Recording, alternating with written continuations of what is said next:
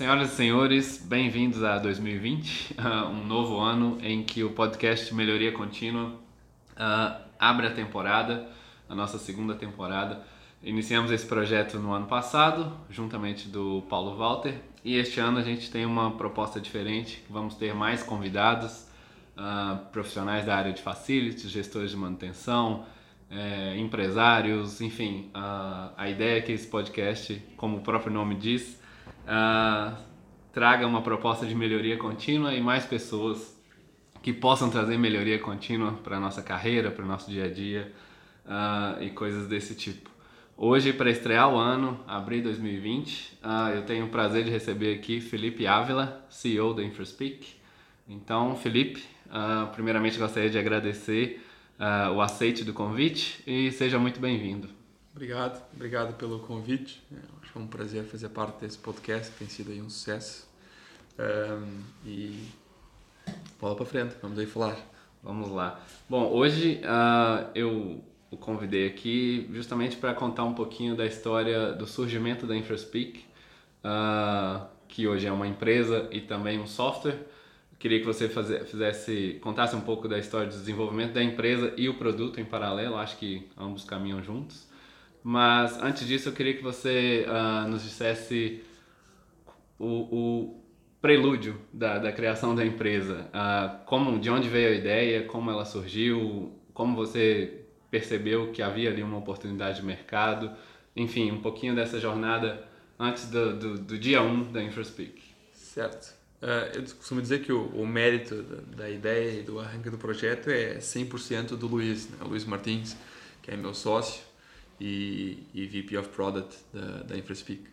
Portanto, o Luiz ele é engenheiro civil uh, de formação, tem uh, uma família toda a trabalhar nessa área, engenharia mecânica, engenharia civil, engenharia, engenharia eletrotécnica e, portanto, estudou engenharia civil na, na faculdade e durante o curso, enfim, durante essa, essa, evolução, ele foi tendo contato com a área da, da, manutenção, mas em paralelo com essa vida da engenharia civil, o Luiz é programador. Ele, desde os 8, 9 anos de idade, que era assim, meio hacker, meio, uhum.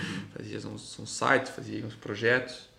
E quando chegou no final do curso, ou seja, aqui em, em Portugal, é, é comum haver essa lógica do projeto do final do curso, em que é preciso fazer um projeto, um produto, alguma coisa. Uh, o Luiz resolveu juntar essas duas paixões. Resolveu juntar a engenharia informática, o software, com a engenharia civil, nomeadamente através da criação de um software para uma área específica da engenharia, nomeadamente a área da manutenção. E resolveu usar como cobaia a própria faculdade de engenharia. Portanto, a faculdade de engenharia é um, é complexo de edifícios muito grande, são 16 edifícios, são cerca de 8 mil pessoas que, que vivem no dia a dia eh, na, na faculdade, entre investigadores, alunos, professores, funcionários. E tem uma equipe de, de manutenção grande, 12, 14 pessoas.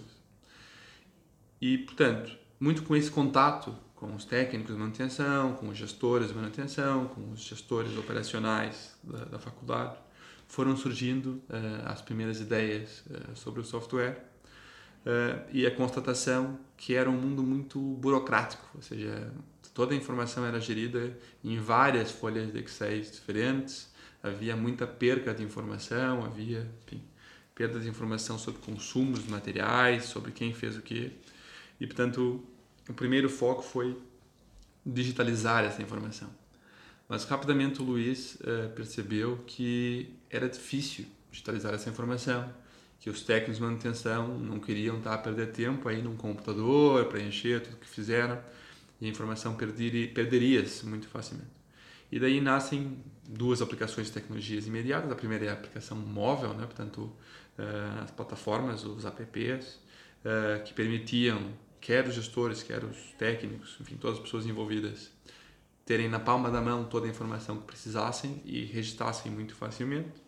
E depois a utilização da tecnologia NFC, que permitiria, de uma forma simples, catalogar os equipamentos e, com os técnicos, ao tocarem nessas etiquetas com os seus uh, telefones móveis, uh, com seus celulares, terem uh, quer a comprovação de presença, quer essa informação muito, muito facilmente acessível, ao contrário de outras tecnologias que, se, que usavam mais antigamente, como os códigos de barras ou os QR codes, que muitas vezes perdiam a cor, eram difíceis de ler, as pessoas perdiam muito tempo com, com falhas né, nessa tecnologia. Não é?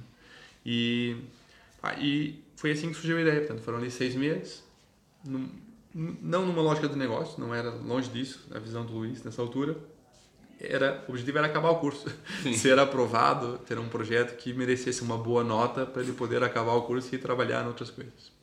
Mas, curiosamente, uh, no painel da avaliação, estava o responsável de manutenção da faculdade, que gostou tanto do que ele fez, das inovações que ele tinha trazido, que desafiou o Luiz a corrigir os bugs, né, os erros que aquele software ainda teria, com certeza que teria milhares deles, um, para a própria faculdade de engenharia poder usar no dia a dia. E portanto, durante dois, três anos uh, a seguir a isso, o InfraSpeak, na altura tinha outro nome, foi um hobby, ou seja, foi uma coisa que o Luiz ia desenvolvendo à noite, no final de semana, enquanto trabalhava em outros projetos como engenheiro civil, um, para que a faculdade de engenharia pudesse utilizar. Sendo passado um ano da, desse arranque, um fornecedor da faculdade de engenharia, a FAC pequeno, um fornecedor na área do ar-condicionado, por ser fornecedor da faculdade, teve que interagir com o software e gostou tanto do, do, que, do que o Luiz tinha feito que desafiou o Luiz a adaptar o software para um prestador de serviço, mais que gerir uma operação interna, portanto, gerir uma carteira de clientes e gerir quando é que cada técnico vai a cada cliente e os relatórios. E, portanto, ou seja, houve aí um novo, um novo puxar do mercado um, no sentido de resolver mais problemas desse mundo. E portanto, ao final desses dois anos, havia dois clientes, mais clientes, eram parceiros, não, pagavam nada para usar o software, uh, mas que estavam 100% satisfeitos. E aí surgiu o clique. Né? Ou seja, aí surgiu, ó, se calhar há aqui espaço no mercado para uma solução como essa.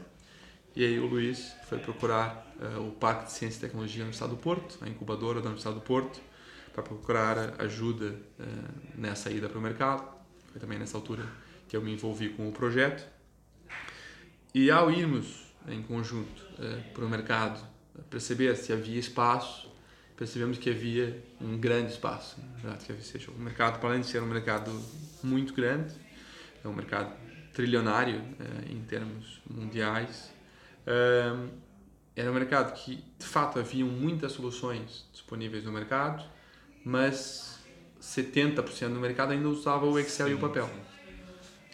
E portanto nós começamos a nos perguntar porquê. Ou seja, por que o mercado, com tantas soluções disponíveis, continua a usar Excel e papel com todos os problemas associados uh, a isso. E a resposta foi que de fato as soluções que haviam no mercado não eram uh, boas para o mundo dos facilities. Portanto, existiam muitas soluções uh, muito completas, muito boas, como soluções da IBM, da SAP, da Microsoft, da IFS por aí fora, mas que eram soluções caríssimas, eram soluções de 150 mil dólares só para a gente começar a conversar. Né? Um, portanto, muito direcionados para grandes infraestruturas, barragens e por aí fora.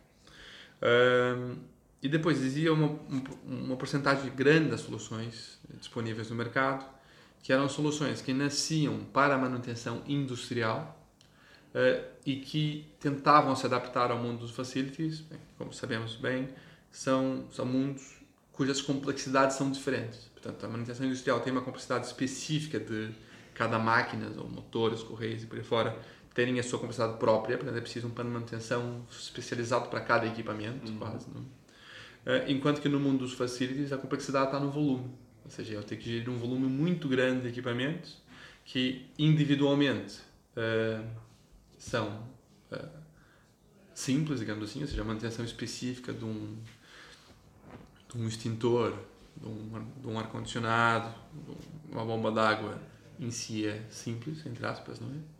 Uh, mas ao ter que gerir 300 deles uh, e ter que gerir muitos fornecedores, uma dinâmica muito grande, torna complexa a operação.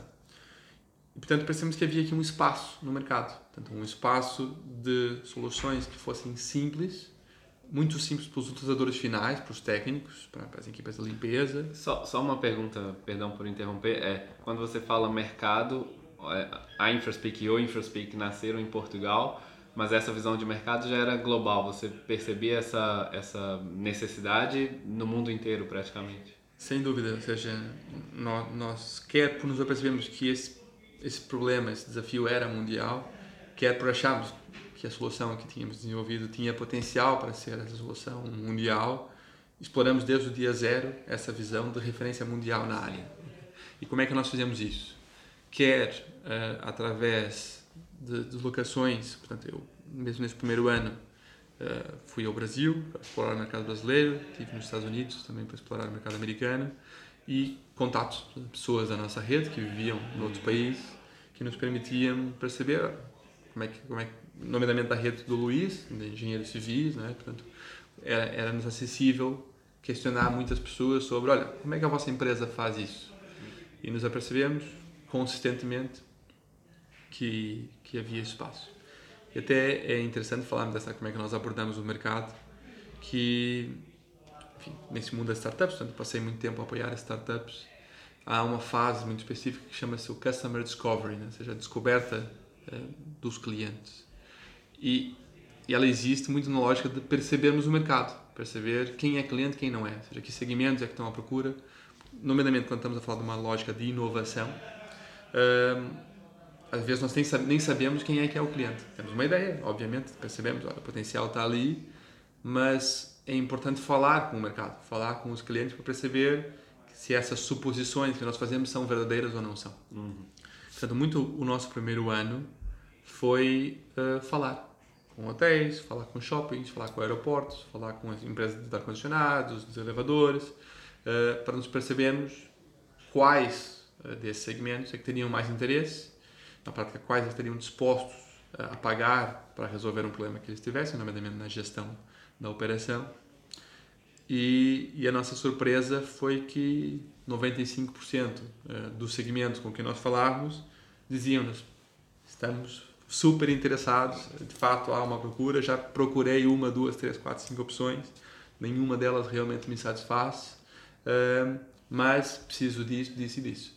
Portanto, nós tínhamos um produto muito embrionário naquela altura e foi através dessas 100 conversas que nós fizemos com vários segmentos diferentes que foi possível perceber qual é que eram as funcionalidades principais que o nosso produto ainda não tinha e que precisávamos resolver e foi isso que depois desbloqueou a nossa entrada no mercado e o nosso crescimento. É, é interessante notar isso porque eu acho que o foco do produto cai muito bem ao nome desse podcast, né, que é um produto que está constantemente em melhoria contínua para de repente expandir para outros mercados, hotéis, aeroportos, que seja, mas também uh, suprir novos resolver novos problemas que esses esses nichos têm. Uh, agora, bom, acho que o produto ficou muito bem esclarecido, explicado aqui. Eu queria partir para o lado da empresa, a InfraSpeak como uma empresa. É, hoje a InfraSpeak, posso dizer, está quase no mundo inteiro, né? Temos uh, atuação no Brasil, em Portugal, Espanha, Reino Unido, o InfraSpeak, a InfraSpeak e o InfraSpeak está presente na África também.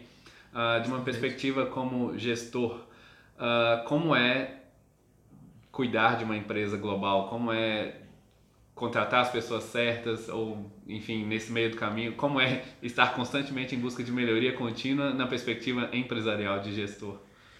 É um desafio grande, mas um desafio super interessante uh, ao mesmo tempo. Né? Ou seja, nós, costumamos dizer que nós estamos em fase de transição, só que a gente sai de uma transição e engata noutra. Né? É, é muito rápido aqui esse crescimento. Portanto, nós, durante o ano passado, durante 2019, saímos de 17 pessoas e atingimos 60 e tal pessoas. Uh, portanto, foi um, triplicamos o tamanho da empresa em, em um ano. E, e, portanto, esse desafio de contratar muito e contratar bem é sempre um desafio grande das empresas. E, e desde muito cedo nós percebemos que, enfim, chegar à primeira versão do produto, chegar aos primeiros 5 ou 10 clientes, uh, fazer as primeiras newsletters do produto, enfim, todas essas, as primeiras coisas foi muito mérito meu e do Luiz, mérito dos founders. mas a partir logo do, do segundo ano, tudo que nós conseguimos foi mérito do, do time, né? mérito, mérito da, da, da equipa, é, que, que nós conseguimos juntar, o que acaba também ser mérito nosso, que é sim, conseguir sim. juntar e motivar a malta também é muito papel da, da liderança. Mas um, para nós é muito claro que só vamos ser essa solução de referência mundial se tivermos continuamente a melhorar, quer continuamente a melhorar o produto com o feedback dos clientes, mas também continuamente a melhorarmos internamente, estamos constantemente a aprender e, e nesse ambiente dinâmico de, de crescimento constante é super importante uh, contratar pessoas que encaixem nessa nessa mentalidade de trabalho, nessa mentalidade de autonomia e responsabilidade. Porque com esse crescimento constante nós não temos tempo uh, para dizer para cada pessoa o que ela tem que fazer. Portanto, tem que haver muito uma, uma auto-organização uh, em que a pessoa identifica oportunidades de melhoria e, e atua, e ataca, digamos assim. Né?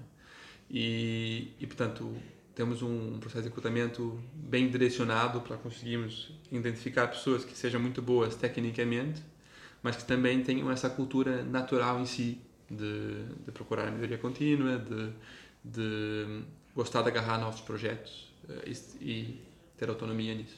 Sim, legal. Bom, acho que a gente já, já pode partir para o fim aqui desse, desse episódio, mas antes eu queria saber de você uh, a sua perspectiva. Nós, perdão, nós entramos agora em 2020, um novo ano, mas, mais do que isso, é uma nova década. Né? Então, a década de 2010 passou, a InfraSpeak nasceu, várias coisas aconteceram, enfim, o mundo mudou muito.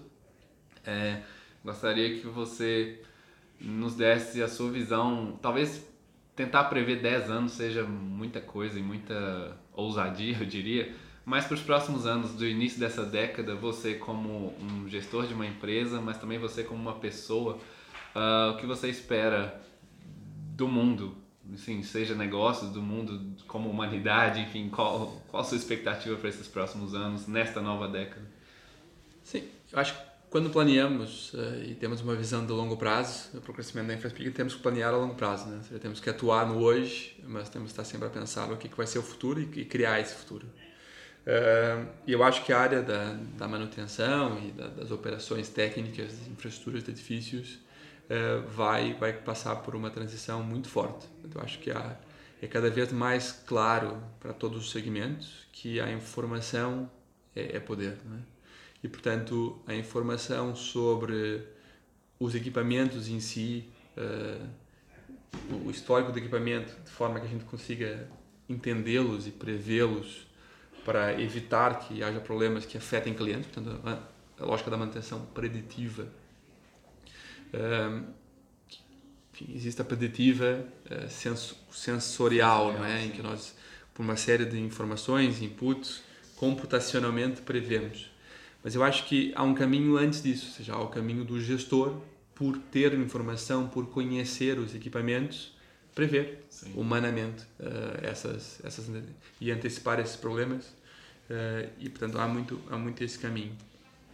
Por outro, eu acho que os edifícios vão ficar cada vez mais complexos.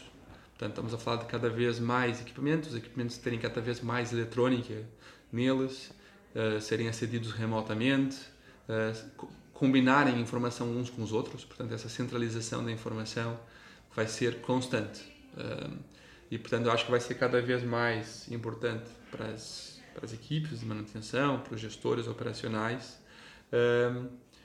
perceberem essa tecnologia e, e interagirem com ela uh, de uma forma de uma forma inteligente. Por outro lado, temos um mundo uh, em constante rebuliço. Eu diria que hoje a mudança, as questões políticas, as questões econômicas uh, são são constantes, com impacto direto na questão laboral, na questão econômica das empresas. E, portanto, essa agilidade e eficiência é super importante. E com o crescimento dos custos uh, associados a essas operações, eu acho que a área de facilities, a área de manutenção, vai ter cada vez mais voz no board, é? ou seja, quando falamos de uma lógica de direção da empresa, quer por o impacto na experiência, ou seja, hoje quando falamos de hotéis, por exemplo, uh, o serviço, o nível de serviço em que a manutenção, a limpeza, as, as operações de qualidade tem um papel muito forte, é uma preocupação constante do gestor do hotel, do general manager de um hotel. E o que temos visto, e vai sem dúvida acontecer cada vez mais, é essa preocupação pelo nível de serviço, pela experiência do utilizador, pela experiência do cliente, uh, está chegando a todas as outras áreas. Portanto, num shopping, hotelaria é quase uma referência para os shoppings hoje, qual é o nível de serviço que nós fazemos. Quando falamos do, do varejo, das lojas, quando falamos de um aeroporto, também, ou seja, essa referência de um hotel cinco estrelas é cada vez mais uma referência para os segmentos todos e passa muito pela experiência na utilização do edifício, uh, quer a sinalética, quer o look and feel uh, do espaço, mas também muito a manutenção, a limpeza, uh, os cheiros, a luz que tem no espaço. E portanto, acho que esse conjunto de ganhar eficiência e ganhar visibilidade dentro de, das empresas, mais a aplicação de cada vez mais tecnologias na, nas infraestruturas vai, vai mudar radicalmente uh, a operação, vai obrigar todas as pessoas a atualizarem-se e, e, acho que vai ser interessante para toda a gente. É, é, o, o, interessante, só para a gente terminar, é que todo esse, esse cenário que você descreveu, uh, a gente pode visualizar lá na frente muito o que é, uh, eu diria, o lema da InfraSpeak, que é o Be a Source of Good Life, que é ser fonte de uma boa vida com infraestrutura em funcionamento, com, enfim, a experiência muito bem uh, estruturada, otimizada e voltada para quem está ali para ser para experimentar, é muito reflexo da experiência da source of good life, né? Eu acho que é o sem dúvida de ponta a ponta é isso. É, acho que o ser source of life, ser fonte de boa vida, uh, aplica-se de diversas formas uh, na InfraSpeak. Uh, eu diria que aplica-se muito nos técnicos, na, na, operação do dia a dia, nos gestores que têm uma vida caótica hoje e portanto nós queremos trazer alguma paz, alguma organização para essas pessoas, para elas também poderem estarem fora do trabalho e não receber 50 chamadas, né, 50 telefonemas. Mas que no final do dia também vai se aplicar no cliente final, Exato. ou seja, ao haver uma melhor organização, um melhor serviço, estamos a prestar um melhor serviço para os utilizadores da, dessas facilities e portanto acho que tem esse impacto profundo. De ponta a ponta. Uh, é isso. Terminamos por aqui este primeiro episódio de 2020 do podcast Melhoria Contínua. Felipe, gostaria de agradecer mais uma vez a sua participação, a sua presença. Claro, as portas estão sempre abertas. Quando quiser voltar, será muito bem recebido. Muito obrigado. Obrigado. Até mais, pessoal. Até semana que vem.